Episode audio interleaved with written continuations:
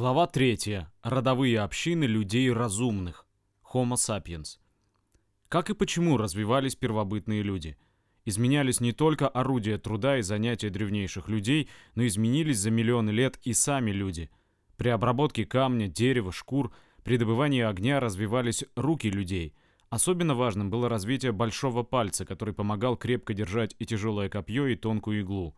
Постепенно действия руки становились все более и более уверенными и точными. Человек, изготовляя нужные ему предметы, определял их форму и величину, подбирал подходящий материал, обдумывал, какие действия нужно произвести. Охотники сговаривались, кто и где спрячется в засаду, как подкрасться к стаду животных.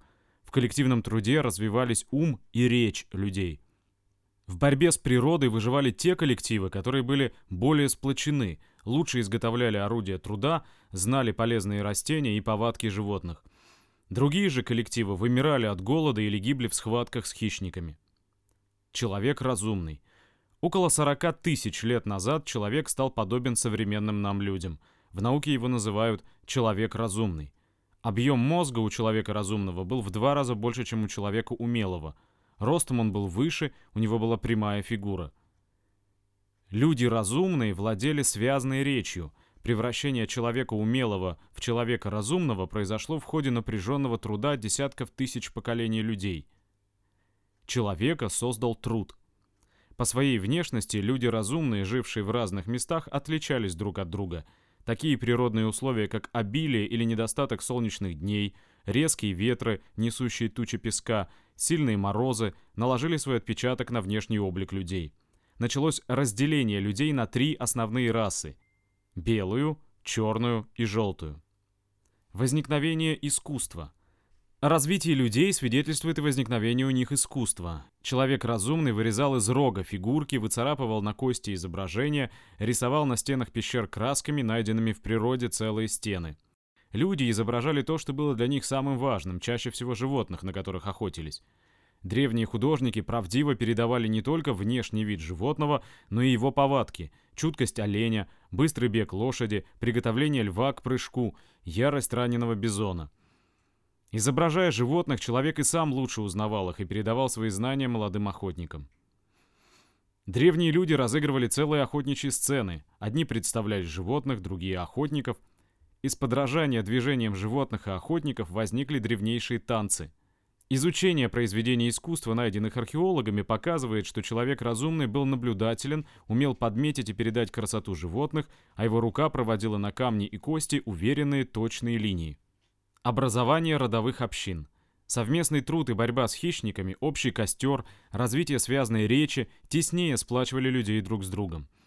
Ко времени появления людей разумных человеческие стада превратились в постоянные коллективы родственников. Такой коллектив называют родом. В каждом роде было по нескольку десятков человек, родичей, происходивших от общих предков. Они жили в одной большой пещере или в поселке, состоявшем из нескольких хижин. Мужчины сообща охотились и ловили рыбу, делали орудия труда.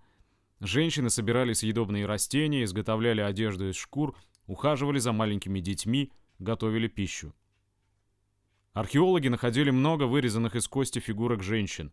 Это свидетельствует о большом уважении, которым пользовались женщины-матери, хранительницы огня, собирательницы. Пища, добытая мужчинами и женщинами, шкуры, рога и другие продукты их труда принадлежали всему роду.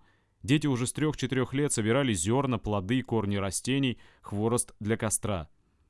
Изготовлением орудий труда, добычей и распределением пищи, обучением юношей охоте руководили старейшины – Старейшины — это самые опытные и уважаемые родичи. Род был общиной, коллективом родственников, который жил и трудился сообща и имел общее имущество, то есть никто ничего не делил. Первобытно-общинный строй. Родовая община была гораздо прочнее и организованнее человеческого стада, но между ними было и сходство.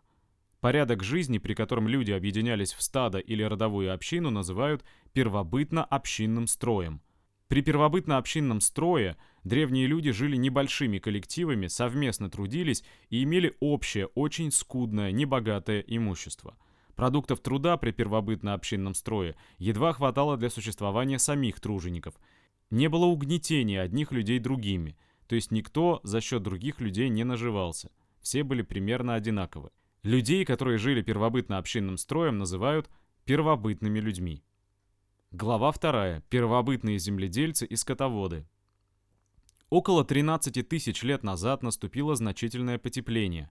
Ледник таял и отступал на север. Освободившуюся от льда землю покрывали леса и кустарники. Мамонты вымерли. Стада других животных продвигались на север. Часть людей двигалась вслед за животными. Надо же что-то есть. Люди разумные, быстрее, чем их предки, совершенствовали свои орудия труда и овладевали новыми трудовыми навыками. Человек научился использовать упругость согнутого молодого тонкого деревца. Срубив гибкий ствол и стянув его тетивой, охотник сделал лук. Стрела из лука летела дальше и точнее, чем брошенное рукой копье. Привязав рубило ремнями к деревянной рукоятке, человек сделал топор. Ударом был намного сильнее удара простым камнем. С топором рубка и обработка деревьев шли быстрее и легче. Связывая вместе два-три бревна, люди изготовили свое первое судно – плот. Затем они стали выдалбливать лодки из толстых стволов деревьев. На плотах и лодках рыболовы и охотники выходили даже в открытое море. Мотыжное земледелие. Женщины продолжали собирать съедобные растения. При этом они сделали великое открытие. Они заметили, что из зерна, упавшего в рыхлую землю, может вырасти новый стебель так и собирательства, когда собирали еду, возникло земледелие. Мужчины топорами расчищали от кустарника и леса поле для посева. Женщины рыхлили почву мотыгой, палкой с прикрепленным к ней наконечником из рога или камня, а затем зарывали в землю зерна. Так как главным орудием труда в древнейшем земледелии была мотыга, его называют мотыжным. Колосья срезали серпами. Серпы делали из рога или кости, вставляя в них острые осколки камня. Мотыжное земледелие требовало большого труда, но давало постоянные урожаи. Оно лучше, чем собирательство. Оно обеспечивало род растительной пищей. Древнейшие поселки земледельцев найдены археологами в Передней Азии. Они существовали 10 тысяч лет назад. Передняя Азия – это примерно там, где сейчас Ирак. Посмотри на карте. Здесь были благоприятные условия для земледелия. Было тепло, в долинах встречались плодородные почвы – на склонах гор в изобилии росли дикая пшеница и ячмень. Они-то и стали первыми сельскохозяйственными растениями. Из Передней Азии земледелие стало распространяться и в соседние страны. Приручение животных. Вокруг поселков бродили дикие собаки, подбиравшие остатки пищи. Их лай предупреждал людей о приближении к поселку других животных. Охотники приручили этих собак. Собака стала первым домашним животным, сторожем хижины и помощником охотника – на охоте она выслеживала и гнала зверя. С луком и собакой охота шла успешнее, чем раньше. Когда у рода было достаточно мяса, охотники не убивали пойманных поросят, ягнят, козлят и других молодых животных, а держали их за крепкой оградой из жердей. Люди приручили и начали разводить свиней, овец, коз и коров. Так из охоты возникло скотоводство, примерно в то же время, что и земледелие. Возникновение земледелия и скотоводства имело огромное значение в жизни людей – до этого времени человек лишь брал то, что давала ему природа, собирал растения, убивал на охоте животных, ловил рыбу. Земледельцы же и скотоводы своим собственным трудом выращивали растения и разводили новых животных. Развитие ремесла. Земледельцы жили вблизи от своих полей. Людей, живущих постоянно на одном месте, называют оседлыми. Переход к оседлости благоприятствовал развитию ремесел, изготовлению различных изделий – Люди значительно усовершенствовали обработку камня. Около 7 тысяч лет назад они научились его сверлить и шлифовать, это очень важно, подсыпая песок на обрабатываемый камень. Заметили они и свойство глины затвердевать на огне. Вылепленные из глины и обожженные сосуды служили для хранения жидкости, зерна и для приготовления пищи. Из камней и глины складывали в хижинах очаги, в которых разводили огонь и готовили еду. Камни и глина хорошо сохраняли тепло. Из волокон льна и шерсти пряли длинные нити, из нитей ткали материю, а из нее шили одежду, более легкую и опрятную, чем из шкур. По сравнению с нашим временем эта работа шла очень медленно. Одна предильщица и одна ткачиха вырабатывают на современных механических станках столько же ткани, сколько могли за то же время сделать вручную 500 древних женщин.